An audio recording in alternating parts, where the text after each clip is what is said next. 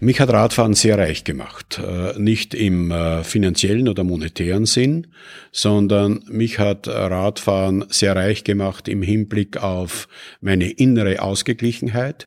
Immer dann, wenn ich äh, gespürt habe, hoppla, jetzt komme ich an die Grenzen, entweder vom physischen oder vom psychischen, dann habe ich immer gut daran getan, zum Rad zu greifen äh, und einige Radtouren zu absolvieren. Dann war ich wieder derjenige, von dem man sagen konnte, der steht mit beiden Beinen am Boden.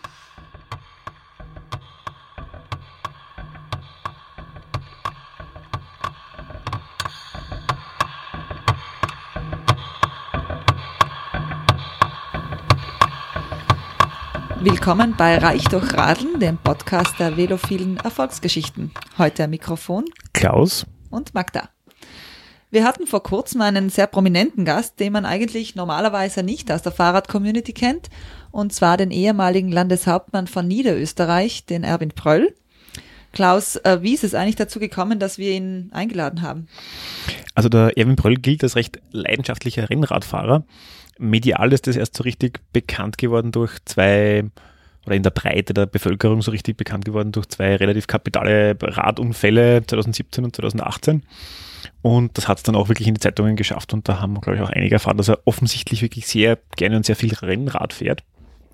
Und wir haben einfach ihn eingeladen, äh, weil wir es spannend finden, auch mit Leuten zu sprechen, die man vielleicht nicht aus diesem unmittelbaren Fahrradkontext kennt. Und ja, wir wollten von ihm auch wissen, wie er das aus seiner ehemaligen Funktion, aus, aus einer verkehrspolitischen Bedeutung sieht, das Fahrrad. Das ist ja spannend, weil Niederösterreich gilt ja nicht gerade als Radfahrer-Hochburg, oder? Kann man jetzt so nicht sagen. Also Niederösterreich ist irgendwie ein klares Autofahrerland. Also irgendwie zwei Drittel der Wege werden mit, äh, mit Kfz zurückgelegt. Und äh, Radfahren hat da vielleicht eine größere Bedeutung im, im Tourismus, wo es wirklich, glaube ich, sehr attraktive Strecken gibt oder entsprechend lang der Donau oder so oder der Iron Curtain Trail, das sind schon ganz coole Strecken grundsätzlich. Ist die Frage, ob das für den Alltag relevant ist. Und wo hat das Interview eigentlich stattgefunden? Das war im Büro von der Kulturregion Niederösterreich. Das ist im Palais, Nieder Palais Niederösterreich, wo da früher der Landtag von Niederösterreich war, bevor der nach St. Pölten gezogen ist. Nobel, nobel. Nobel, nobel. Man schaut direkt aufs Café Zentral. Und Setting war total freundlich. Ähm, lustig war noch, dass der Vortermin ein bisschen überzogen hat. Und es ist uns dann der Michael Häupl aus seinem Büro entgegengekommen und hat uns freundlich begrüßt. Und den habt ihr auch gleich eingeladen, hoffe ich. Dafür waren wir ein bisschen zu baff. Bei Politikern ist es ja oft sehr schwierig, etwas Überraschendes rauszubekommen. Die ähm, haben ja, ein, da kriegt man meistens Antworten, die eigentlich vorbereitet sind oder die, die sie geben wollen. Hat euch im Interview irgendwas überrascht? Ja, von den politischen Aussagen her, natürlich merkt man, dass er, wie er auch schon in Interviews vorher gesagt hat, sich politisch nicht mehr zum aktuellen Geschehen äußern möchte, aber ganz schafft das auch nicht. Man merkt ein bisschen zwischen den Zeilen, lässt er Sachen durchblicken und hat auch bei ein paar Sachen durchaus interessante Sachen von sich gegeben. Ähm, unter anderem, das haben wir vorher herausgefunden, war er Anfang der 80er umweltpolitischer Sprecher der ÖVP Niederösterreich und hat damals schon eine CO2-Abgabe gefordert und ihm gefragt, ob das heute noch so gültig ist, diese Forderung. Ja, das ist immer noch so gültig. Und lustig war, dass er gemeint hat, ähm, dass die Menschen ihr Verhalten nur ändern, wenn man es wörtlich im Geldbörsel spürt. Also doch, also zwischen den Zeilen doch sehr klar. Das andere, was uns überrascht hat, war zur aktuellen Verkehrspolitik. Er hat den zögerlichen Umgang mit den elektronischen Abbiegeassistenten für Lkw kritisiert. Mhm. Und das hat er auch sehr unchiffriert gesagt. Und ähm, abgesehen von den politischen, gab es auch äh, so Momente, wo er persönlich äh, überrascht hat? Naja, interessant war, er hat gesagt, dass das Rennradfahren für ihn äh, Instrument war, um Kraft zu tanken. Also auch in einer aktiven politischen Zeit, wo man vielleicht glauben könnte, dass er nicht so viel Freizeit hat, das zu nutzen.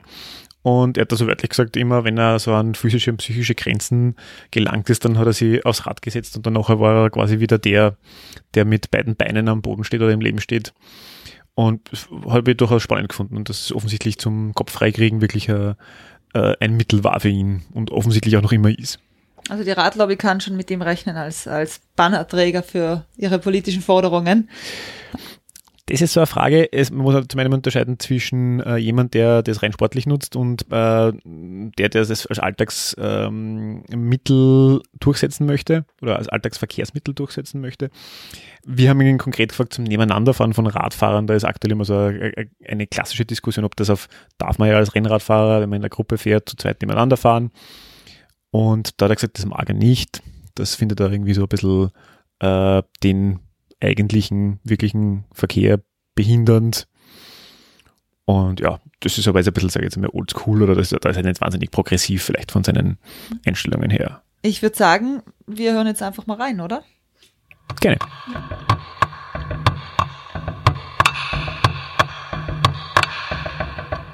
Herr Landeshauptmann, seit wir unseren Podcast im vergangenen Herbst gegründet haben, sind Sie auf unserer Wunschliste der radaffinen Gesprächspartner. Vielen Dank, dass Sie sich heute für uns Zeit nehmen.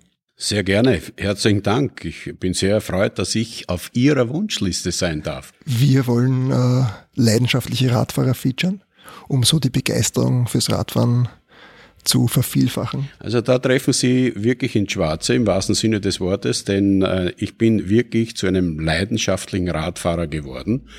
Ich muss betonen, geworden, weil da ein äußerer Einfluss auf mich gewirkt hat, der mich dazu gemacht hat. Ich hatte vor ungefähr 30 Jahren einen schweren Sportunfall und zwar im Zusammenhang mit äh, einem Fußballspiel auf der Hohen Warte in Wien äh, wobei ich äh, eine schwere Knieverletzung erlitten habe, äh, die es notwendig gemacht hat, auf Reha zu gehen. Und äh, Willi Dunkel, äh, der Guru von damals, hat äh, die Nachbehandlung bei mir vorgenommen unter unglaublichen Schmerzen und natürlich auch mit der Beratung, was bedeutet das für meine Beweglichkeit und für meine sportliche Zukunft. Und er hat mir damals den Rat gegeben, am besten kannst du deine Fitness wieder zurückgewinnen, wenn du auf eine Sportart gehst mit runden Bewegungen im Knie. Und da war natürlich naheliegend der Radsport. Und ich habe dem Willi Dunkel natürlich sehr gefolgt und äh, habe begonnen, Rad zu fahren. Und plötzlich bin ich draufgekommen, eigentlich ist das eine Leidenschaft von mir, wenn ich so in mich hineingehört habe. Und äh, das war der Beginn meiner unter Anführungszeichen radsportlichen Tätigkeit. Und äh, die hat mich seit dieser Zeit nicht mehr losgelassen. Wir haben nämlich gerätselt, ob Sie schon als Kind vielleicht mit dem Fahrrad in Berührung waren. Wir wissen, Sie sind ja in Radlbrunn aufgewachsen. Ja, natürlich. Das ist nicht nur äh, dem Namen Radlbrunn äh, verpflichtet, sondern äh, erstens, glaube ich, es gibt ja kaum, selbst in der heutigen Zeit, so hoffe ich zumindestens, ein Kind, das nicht gerne Rad fährt. Äh, aber ich äh, war aufs Rad auch entsprechend angewiesen in meiner Jugend, denn von Radlbrunn musste ich äh, da ich ein Schulfahrer war mit der Eisenbahn von Radlbrunn nach Ziersdorf, zwei Kilometer mit dem Radfahren bei jeder Witterung. Und äh, das hat natürlich das Rad zu einem wichtigen Utensil in meinem jugendlichen Leben gemacht. Allerdings, äh, das war damals ein Gebrauchsgegenstand für mich. Mittlerweile ist es ein sportlicher Gegenstand für mich geworden. Gibt es da eine spezielle Lieblingsroute, die Sie haben, oder eine Lieblingsrunde? Ich habe drei äh, Lieblingsrouten. Die eine ist, wie ich gesagt habe, die flache durch äh, das gesamte Schmiedertal. Äh, die ist äh, vom landschaftlichen her sehr attraktiv, äh, geht äh, ins Retzerland, also in die Weingegend und wie gesagt nicht so anspruchsvoll. Die zweite Route geht ins Donautal äh, und zwar Richtung Kirchberg am Wagram und äh, dort äh, kann ich dann den Donauradweg benutzen und kann dann je nach Lust und Liebe und Zeit, die mir zur Verfügung stellt, eine längere oder weniger lange Route äh, wählen. Wie gesagt, eine schon etwas steigendere Route. Und die dritte Route ist eine doch relativ herausfordernde nämlich äh, ins Kamptal, wo mehrere Steigungen drinnen sind, äh, wo auch eine sehr herausfordernde Steigung drinnen ist von Schönberg am Kamp über den Wagram. Und wenn ich ganz gut drauf bin, äh, dann wähle ich die Route hinein äh, in die Wachau. Und äh, wenn ich schon im Training für den Großglockner bin, dann äh, ist jedes Mal natürlich der Jauerling angesagt, beziehungsweise der Cyberer. Und da habe ich schon eine bestimmte Messlatte, die ich erreichen muss. Wenn ich zweimal hintereinander äh, den Cyberer schaffe, dann weiß ich, dann bin ich auch gestählt und konditionell so fit, dass ich auch den Glockner schaffe. Sind Sie auf Strava? Auf diesem Netzwerk für Radfahrer? Nein, bin ich nicht. Äh, ich habe äh, ich hab, äh, zwar auf meinem Handy drauf äh, die, Strucken, die Routen und die Strecken äh, und die habe ich für meinen persönlichen Gebrauch und für meine Kontrolle. Wie viele Kilometer machen Sie da in der Woche? Ja, in den Sommermonaten während meiner Tätigkeit äh, als Land aktiver Landeshauptmann, wo natürlich äh, das Zeitproblem ein besonders äh, dringendes war, habe ich im Monat so 800 äh, bis 1000 Kilometer äh, draufgebracht. Äh, das war gar nicht so einfach, weil äh, des Öfteren ich schon um 6 Uhr in der Früh das Rad äh, benutzt habe oder aber, nachdem es doch länger äh, noch hell bleibt, habe ich das eine oder andere Mal auch noch um sieben, halb acht Uhr, wenn ich nach Hause gekommen bin am Abend, äh, das Rad benutzt und bin dort noch eine Stunde, eineinhalb Stunden gefahren. Insbesondere in der Phase, wo ich schon hintrainiert habe, um äh, den Gro Großglockner zu bewältigen. Sind Sie da auch jemals in die Arbeit gefahren? Weil der eine oder andere würde Sie ja beneiden für diese 50 Kilometer, sind es ungefähr, glaube ich, von Radlbrunn nach St. Pölten, das wäre perfekt eigentlich. Ja, ich habe äh, insbesondere in den Sommerzeiten, äh, wo ich, in denen ich wusste, dass ich äh, während des Tages keine Repräsentationsaufgaben hatte, bin ich das eine oder andere Mal mit dem Rad von Radlbrunn nach St. Pölten ins Büro gefahren und wieder retour. Äh, das ist an und für sich äh, gar nicht so herausfordernd gewesen. Und zwar deswegen, weil äh, ich, wenn ich den Donauradweg äh, erreicht habe, dann den Anschluss Dreisenradweg und äh, ich bin direkt äh, im Regierungsviertel in St. Pölten vorbeigekommen. Also das war schon an und für sich eine sehr nette Geschichte. Ich bin auch einmal mit dem äh, Franz Stocher und dem Frankie Schinkels äh, weil wir ein Gelübde abgelegt haben äh, von Radlbrunn äh, zu einem Fußballspiel ins St. Pöltener Stadion gefahren. Damals war äh, eine Wette, die ich mit äh, dem Frankie Schinkels abgeschlossen habe, sollte St. Pölten in die höchste äh, Fußballliga aufsteigen. Zum ersten Spiel werden wir mit dem Rad fahren. Für den Franz Stocher und für mich war es eigentlich, soweit ich das eingeschätzt habe, nicht die große Herausforderung, aber der Frankie Schinkels, hat der hat sich schon einigermaßen geplagt. Sonst im Allgemeinen waren Sie eher allein unterwegs oder sind Sie eher allein unterwegs oder im Team mit anderen? Äh, ich bin sehr, sehr gerne alleine unterwegs. Nicht zuletzt auch deswegen, äh, Sie wissen das ja sicher, man kann das Tempo, man kann den Schwierigkeitsgrad natürlich selber wählen. Äh, und es gibt einige wenige Ausnahmen, wo ich mit einem Team unterwegs war. Das eine ist Mallorca. Äh, das ist eine Runde, mit, wo wir 10, 15 Leute zusammen waren. Und das zweite ist, äh, den, Grockler, Groß, den Großglockner äh, haben wir immer zu dritt gemacht, nämlich Franz Stocher, äh, ähm, dann der äh, Gunnar Prokop und ich. Also da sind wir zu dritt unterwegs.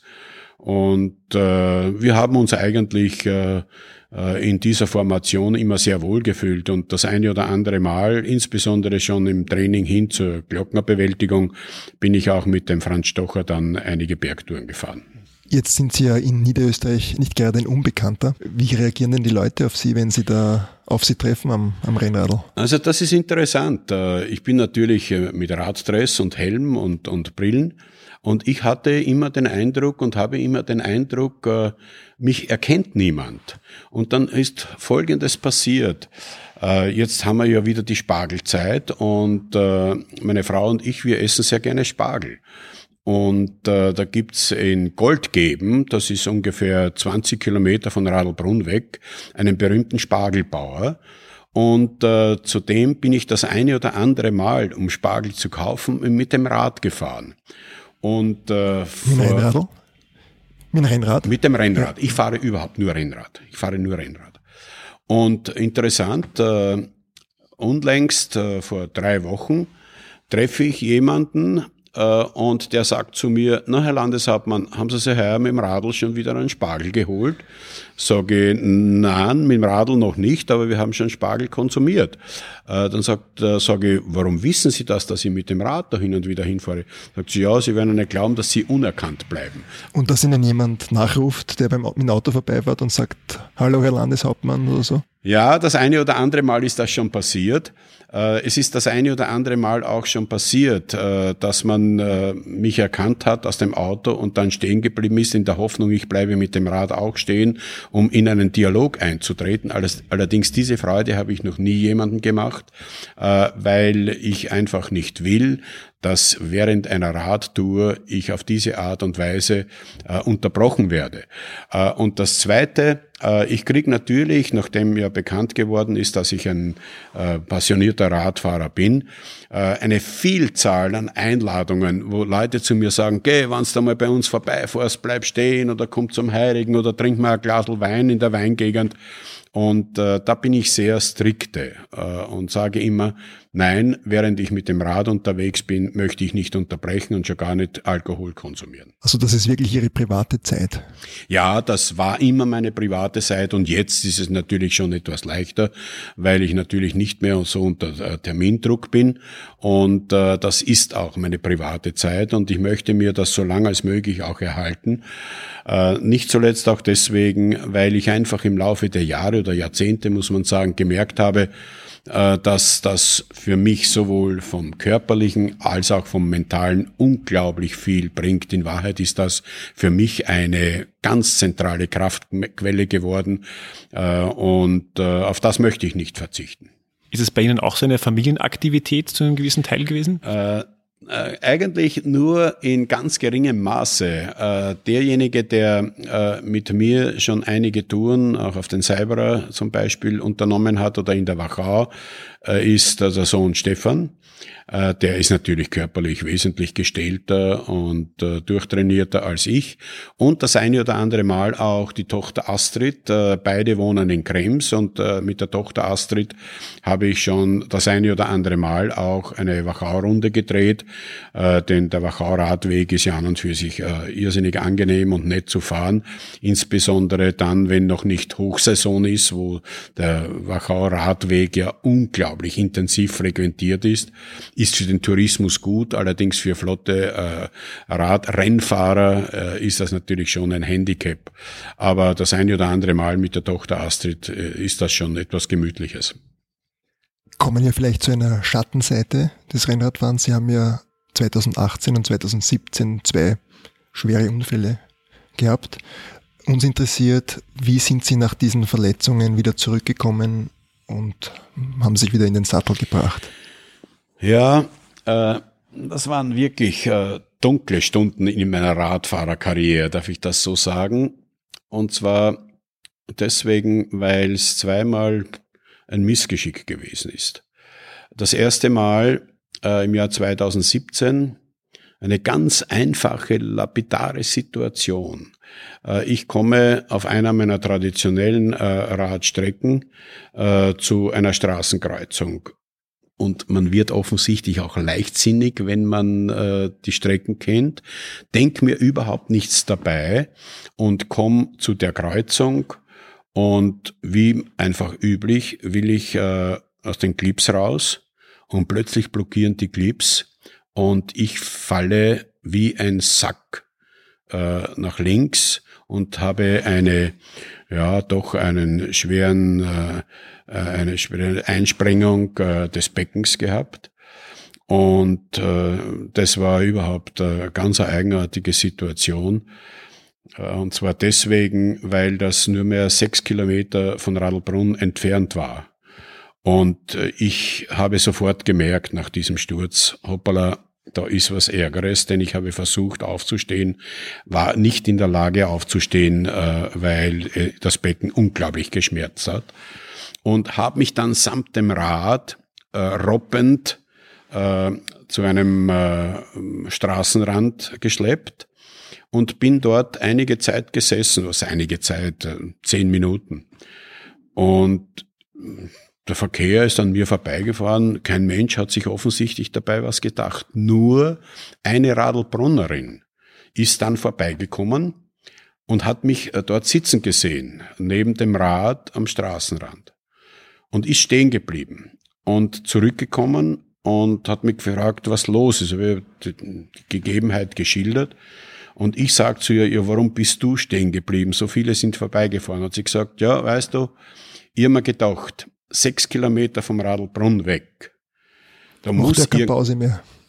So ist es. Da muss irgendwas Eigenartiges passiert sein. Denn beim Wegfahren bist du nach sechs Kilometern noch nicht so müde, dass du am Straßenrand sitzt. Und beim Nachhausefahren kannst du auch noch nicht, noch nicht so müde sein, dass du die sechs Kilometer nicht mehr bewältigst. Eigentlich eine kluge Frau, die mich dann aufgenommen hat und ähm, meine Frau war telefonisch nicht erreichbar und ich bin dann nach Hause und meine Frau hat mich dann äh, ins Krankenhaus geführt und hat mich dann wirklich in aller Härte sechs Wochen mit Krücken einfach durchgekämpft. Ähm, es war zu Beginn sehr schmerzhaft, aber ich äh, bin dann zur Rehabilitation äh, in der Woche einige Male nach Horn gefahren, bin dort super betreut worden und es ist Gott sei Dank alles wieder gut zusammengewachsen und war dann fit. Das war 2018, war ein ganz schlimmes Jahr. Das äh, ist folgendermaßen passiert.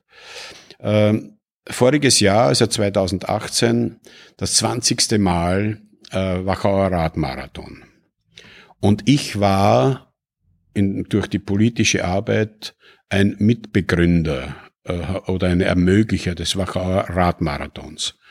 Und die Veranstalter haben mich gebeten, haben gesagt, du, das wäre nett, da kommt Francesco Moser und eine Reihe von Radgrößen äh, und die fahren da mit und äh, wir machen da ein, ein Rennen, äh, eh die kleine Strecke, also 55 Kilometer äh, und fahr mit. Und ich wollte eigentlich nicht. Und dann so lange wurde ich äh, kontaktiert, bis ich dann gesagt habe, okay, gut, fahr ich mit. Und äh, dann äh, treffen wir zusammen beim Start in Mautern. Und der Gunnar Brocker steht neben mir mit seinem Rad, der ist auch mitgefahren und sagt zu mir, warst eigentlich so Massenrennen mag ich eigentlich nimmer. Sag ich da, ja, was der, aber ich wollte eigentlich auch nicht, aber hat mich überreden lassen. Wir nehmen Fahrt auf und beginnen also dieses äh, wunderschöne Rennen. Wetter war herrlich. Und äh, ungefähr nach 25, 27 Kilometer kommt man Richtung Maria Langeck. Und ich kenne diese Strecke, weil ich die früher schon einige Mal gefahren bin und wusste natürlich, dass vor Maria Langeck es zu einer Steigung kommt. Aber bevor es zu dieser Steigung kommt, geht's leicht bergab. Und ich habe mir gedacht, na, schaust, dass du Schwung aufnimmst und damit du dann leichter äh, die Steigung gegen Maria Langeck bewältigen kannst. Und tatsächlich, wir sind ziemlich flott unterwegs gewesen, schätzungsweise um die 40, 45 Stundenkilometer. Und plötzlich ein Riesenknall. Und ich merke, irgendwas ist, versuche noch äh, auszubalancieren und dann war ich weg. Hatte ich im Hinterrad einen Reifenplatzer und äh, ich bin offensichtlich äh, voll auf den Kopf gefallen. Der Helm war ziemlich kaputt, äh, war dann bewusstlos man hat dann äh, sogar versucht, den Rettungshubschrauber zu alarmieren. Allerdings, es waren Ärzte dabei. Äh, ich war dann relativ bald wieder ansprechbar, bin aber dann wieder in die Bewusstlosigkeit gefallen. Auf alle Fälle, ich hatte sogar eine leichte Gehirnblutung und musste drei Tage lang äh, im, äh, auf der Intensivstation in, in Krankenhaus Krems behandelt werden. Ich hatte auch Serienrippenbrüche. Alle haben mir prophezeit, Rippenbrüche sind so schmerzhaft. Ehrlich gesagt, äh, diesen Eindruck hatte ich nicht. Äh, die Beckenprellung, eine schwere Beckenprellung hatte ich auch. Die hat mir mehr Schmerzen bereitet und habe mich dann auch wieder hart zurückgekämpft auch wieder durch Reha im Krankenhaus Horn. und äh, bin dann, Gott sei Dank, wieder so weit äh, äh, zurückgekommen und zurückgekehrt, dass ich schon wieder ordentlich Radl fahren kann. Und Sie haben nie daran gedacht, das Radlfahren dann aufzugeben? Nein, äh, es hat nur eine kritische Situation gegeben, nämlich als mich äh, meine Frau im Krankenhaus besucht hat nach diesem Sturz, hat meine Frau zu mir gemeint, wenn du noch einmal aufs Rad steigst, zieh ich aus. Und mein, meine spontane Gegenfrage war, wohin willst du denn ziehen? Und da hat sie einfach gemerkt, dass sie mit dieser Drohung nicht landen kann bei mir. Ich würde jetzt gerne hinüberlenken zur Sicherheit im Straßenverkehr und zum, und zum, zum Alltag als, als Rennradfahrer. Wie rücksichtsvoll sind denn die anderen Verkehrsteilnehmer Ihrer Erfahrung nach? Ich muss zunächst einmal einen Vergleich mit Mallorca ziehen. Also was mich äh, unglaublich verwundert hat äh, in Mallorca ist, dass dort im wahrsten Sinne des Wortes der Radfahrer absoluten Vorrang genießt. Wenn du in Mallorca in einen Kreisverkehr einfährst, dann bleibt rundum alles stehen. Leider gibt's diese Situation in Österreich nicht. Ähm, ich muss allerdings sagen, erstens einmal, ich äh, versuche, wo ich nur kann, äh, stark frequentierte Verkehrsstraßen zu meiden und vermeiden. Nicht zuletzt auch deswegen, weil in Wahrheit in Niederösterreich absolut aufgrund eines dichten Radwegenetzes, das wir in den zurückliegenden Jahrzehnten errichtet haben, ja nicht unbedingt notwendig ist, auf äh, stark befahrenen Straßen sich zu bewegen. Natürlich das eine oder andere Mal muss man auch äh, stark frequentierte Straßen benutzen. Im Großen und Ganzen kann ich mich nicht beklagen, aber das eine oder andere Mal habe ich schon den Eindruck, äh, dass äh, gerade die Autofahrer oder sehr intensiv auch die Motorradfahrer mit dem Abstand halten äh, zu den Radfahrern es nicht sehr ernst nehmen. Und äh, da glaube ich, ist es schon wichtig, dass man auch in der Öffentlichkeit entsprechend darauf hinweist, äh, wie gefährlich es eigentlich sein kann und wie schnell eigentlich auch Radsportler auf den Straßen gefährdet werden können. Würden Sie die Straßenverkehrsordnung ändern, vielleicht Überholabstände einführen? Ja, das eine oder andere Mal, glaube ich, äh, dort, wo man weiß, dass das äh, sehr attraktiv auch für äh, den Radsport ist und man einfach weiß, dass dort Gefahrenstellen vorhanden sind, könnte ich mir schon vorstellen, dass man auf diese Art und Weise auch ein vernünftiges Miteinander zwischen Straßenverkehr und Radfahrer organisieren könnte. Es gibt oft Diskussionen ähm, zum Thema Nebeneinanderfahren bei, bei Rennradfahrern. Also ich bin, ich bin ein absoluter Feind äh, zum Nebeneinanderfahren. Äh, ich weiß, dass das natürlich äh, für die Kommunikation äh, sehr dienlich sein kann, überhaupt keine Frage. Aber es ist nicht unbedingt notwendig.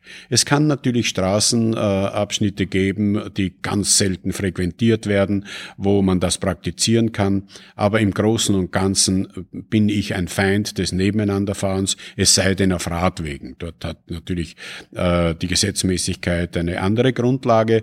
Aber ich würde schon auch äh, meinen, dass auch die Radfahrer einen Beitrag zu mehr Sicherheit auf den äh, Straßen zu leisten haben. Ich meine, zu dem Thema gibt es ja diese diese Position, dass Leute sagen, äh, wenn jemand überholt, muss er ohnehin auf den angrenzenden Fahrstreifen fahren und da ist eigentlich fast wieder irrelevant, ob da jetzt zwei nebeneinander fahren oder einer. Ja, ich würde so sagen, äh, es ist äh, ein einspuriges Fahrzeug, das Fahrrad, und äh, ein einspuriges Fahrzeug muss nicht unbedingt die gesamte Hälfte der Straßenbreite frequentieren. Äh, ich würde da wirklich äh, äh, dafür plädieren, dass man auch sich das eine oder andere Mal in die Situation des mehrspurigen Fahrzeugdenkers hineindenkt. Und was nicht notwendig ist, ist nicht notwendig. Man soll nicht unsichere Situationen Diskussionen provozieren. Welche Rolle sehen Sie, äh, hat das, das Radfahren in Niederösterreich, so wenn man jetzt sagt, in einem Mobilitätsmix zum Beispiel?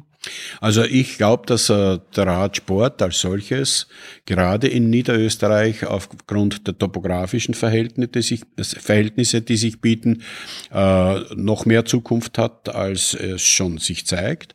Äh, und ich glaube auch, äh, dass es Sinn macht, äh, auch im Alltagsbereich wieder mehr auf die Mobilität am Rad umzusteigen. Denn das, was in meiner Kindheit und in meiner Jugend selbstverständlich gewesen ist, warum sollte man das nicht auch im Hinblick auf ökologische Überlegungen wieder mehr forcieren?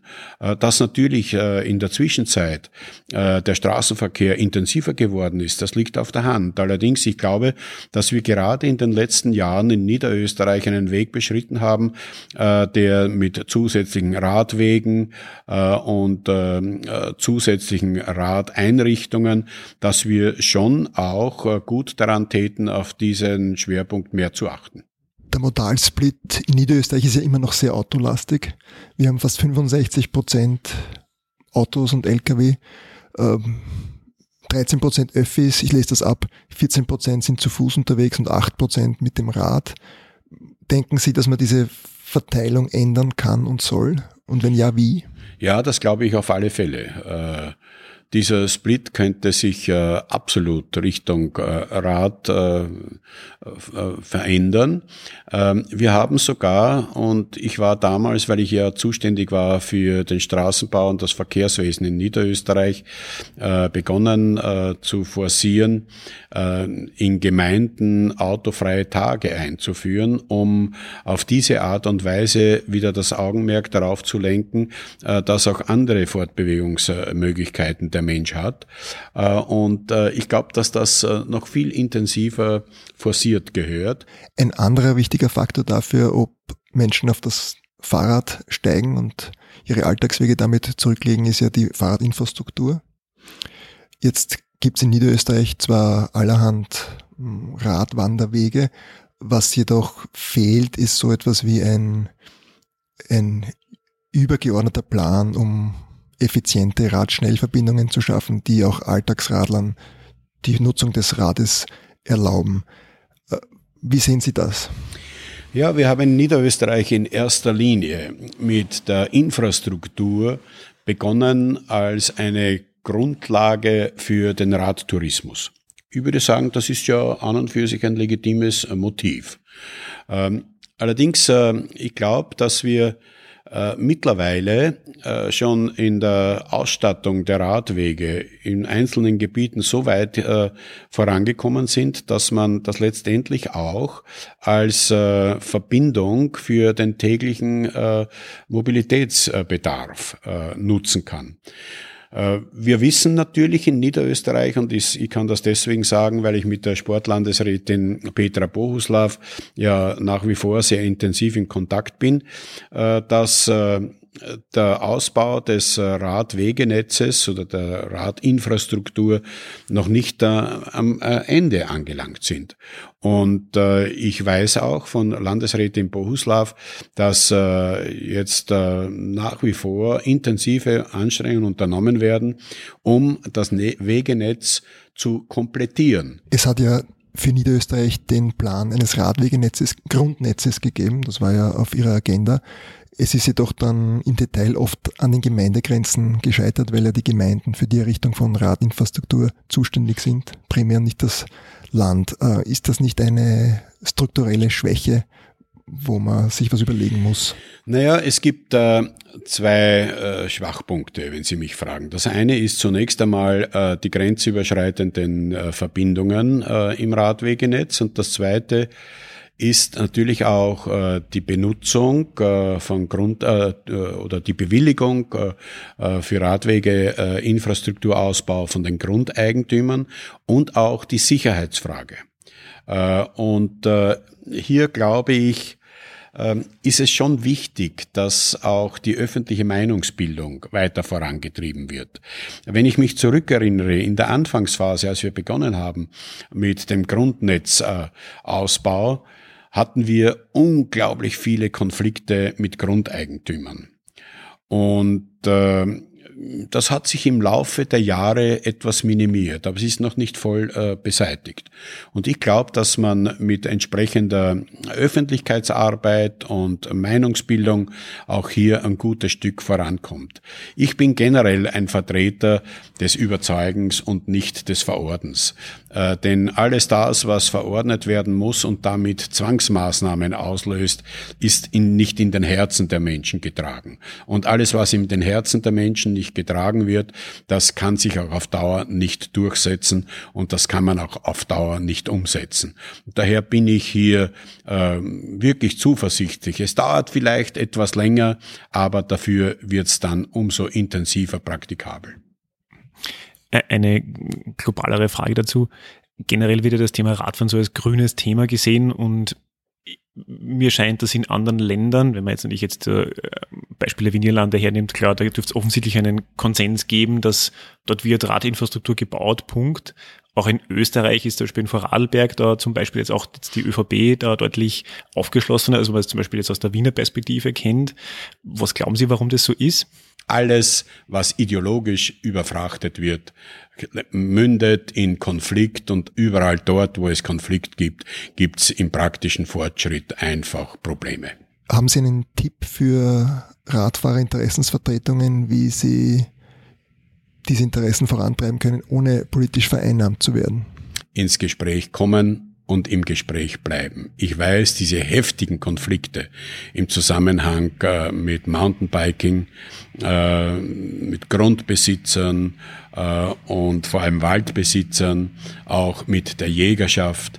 Wissen Sie, in Wahrheit muss man sagen, wir leben in einem Land, das Gott sei Dank noch sehr viel Kultur und Natur anbieten kann. Und bei so viel Natur, das wir anbieten können, muss so viel Platz sein, dass auch der Radsport eine Chance hat. Äh, natürlich auch unter Berücksichtigung äh, der Interessen der Grundbesitzer, der Jägerschaft. Jeder soll einfach auch die Chance haben, sich verwirklichen zu können. Natürlich auch der Mountainbiker und der Radfahrer. Unsere Recherche hat ergeben, dass Sie in den 80ern ein früher ähm, Fürsprecher einer CO2-Abgabe waren. Ähm, inwiefern, wenn man das jetzt auf die heutige Zeit über, überlegt, ähm, sind Sie da zufrieden mit der aktuellen Politik, wie sie in, zum Beispiel in Richtung Klimaneutralität geht? Äh, meine Einstellung zur CO2-Abgabe von den 80er Jahren hat sich bis heute nicht geändert und wird sich auch am Weg in die Zukunft nicht ändern, weil ich einfach glaube, dass das wichtigste Korrektiv natürlich oder eines der wichtigsten Korrektive für den Menschen auch die Geldbörse sind. Vielleicht noch ein, ein, ein, ein letzter Blick auf die Verkehrspolitik. Wir sehen Tempo 140 auf Autobahnen, rechts abbiegen bei Rot. Wir sehen einen Widerstand gegen diese elektronischen Abbiegeassistenten. Sie müssen nicht ins Detail gehen, aber nur ganz grob sind Sie mit der Verkehrspolitik und diesen Details grundsätzlich zufrieden? Also ich bin kein aktiver und aktueller Verkehrspolitiker mehr, ähm, wo ich mich nur ein bisschen äh, nach vorne wage, ist die gesamte Frage äh, mit äh, der Abbiegeproblematik und der Sicherheit. Also hier, glaube ich, sollte man rasch äh, danach trachten, äh, einen Schritt nach vorne zu kommen. Mir ist jedes Mittel recht, allerdings äh, die Sicherheit äh, sollte im Vordergrund stehen. Das heißt eher flott solche elektronischen Abbiegeassistenten also einführen als ich langsam. Ich würde sagen, flotter, als das bis jetzt den Anschein hat. Was wir sehen und was gesellschaftspolitisch hochinteressant ist, ist diese weltweite Bewegung der jungen Leute, die sich für den Klimaschutz einsetzen. Wie viel Macht, Gestaltungsmacht messen Sie dieser Bewegung zu? Ja, eine sehr große. Für die Politik ist es zu wenig, äh, wenn man meint, nur einen Zeitgeist verwalten zu müssen. Politik äh, hat die Aufgabe, in der Gesellschaft etwas voranzubringen und da muss zum Zeitgeist, der spürbar und vorhanden ist, immer noch ein Quäntchen draufgesetzt werden, um tatsächlich einen Schritt nach vorne zustande zu bringen. Die Politik tut sich dann leichter, im Konsens auch gleichzeitig einen Fortschritt äh, festschreiben zu können, wenn die gesellschaftlichen Bewegungen sie dazu drängen. Und so gesehen hat das, was sich äh, da an gesellschaftspolitischen zeigt, eine ganz entscheidende Rolle äh, in der Weiterentwicklung auf diesem Kontinent. Da gibt es ja viele, viele Forderungen, die an die Politik herangetragen werden im, im Hinblick auf den Klimaschutz. Was, was davon würden Sie aufgreifen? Alles. Würde, äh, die Politik hat meines Erachtens die Aufgabe, alles, was im Zusammenhang mit dem Klimaschutz auch in irgendeiner Art und Weise im logischen Zusammenhang äh, steht, muss in der Politik mit einkalkuliert werden. Kommen wir vielleicht gleich wieder zum, direkt zum Fahrrad. Wie sieht der Fahrradsommer von Erwin Bröll aus? Ich hoffe sehr, dass dieses Trio äh, nämlich äh, Stocher und äh, Prokop Bröll. Äh, Schinkels, der Schinkels ist nicht dabei. Na, der Schinkels war nicht am Glockner, der war beim, na, der Frankie äh, müsste noch viel trainieren. Der Frankie ist eher am Fußballfeld zu Hause, was ich so bemerkt habe, aber für die Glockner-Tour sind's äh, der Franz Stocher, der Gunnar Prokop und ich. Nur der Gunnar hat heuer leider in äh, äh, Mallorca einen schweren Unfall gehabt und der bewegt sich jetzt auch auf Krücken. Ich hoffe sehr, dass äh, Gunnar wieder bald die Krücken los wird und mit dem Training beginnen kann. Und wenn er es schafft, dann werden wir heuer auf alle Fälle den Glockner wieder machen. Unser Podcast heißt ja Reich durch Radeln und wir haben immer die äh, Spezialfrage, die wir allen unseren Gästen stellen, inwiefern hat Sie äh, Radfahren reich gemacht? Mich hat Radfahren sehr reich gemacht. Äh, nicht im äh, finanziellen oder monetären Sinn, sondern mich hat Radfahren sehr reich gemacht im Hinblick auf meine innere Ausgeglichenheit, im Hinblick auf äh, das Spüren einer Kraftquelle in meinem Körper, aber auch in meinem Geist. Wenn Sie mich fragen, dieser Reichtum hat dazu geführt, dass ich auch mein sehr verantwortungsvolles Amt als Landeshauptmann so lange Zeit in einer relativen Ausgeglichenheit absolvieren konnte.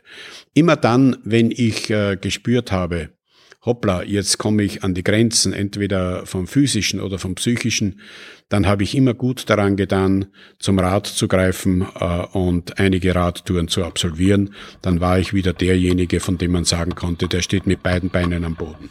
Wunderbar. Wir bedanken uns herzlich fürs Gespräch. Bitte gerne.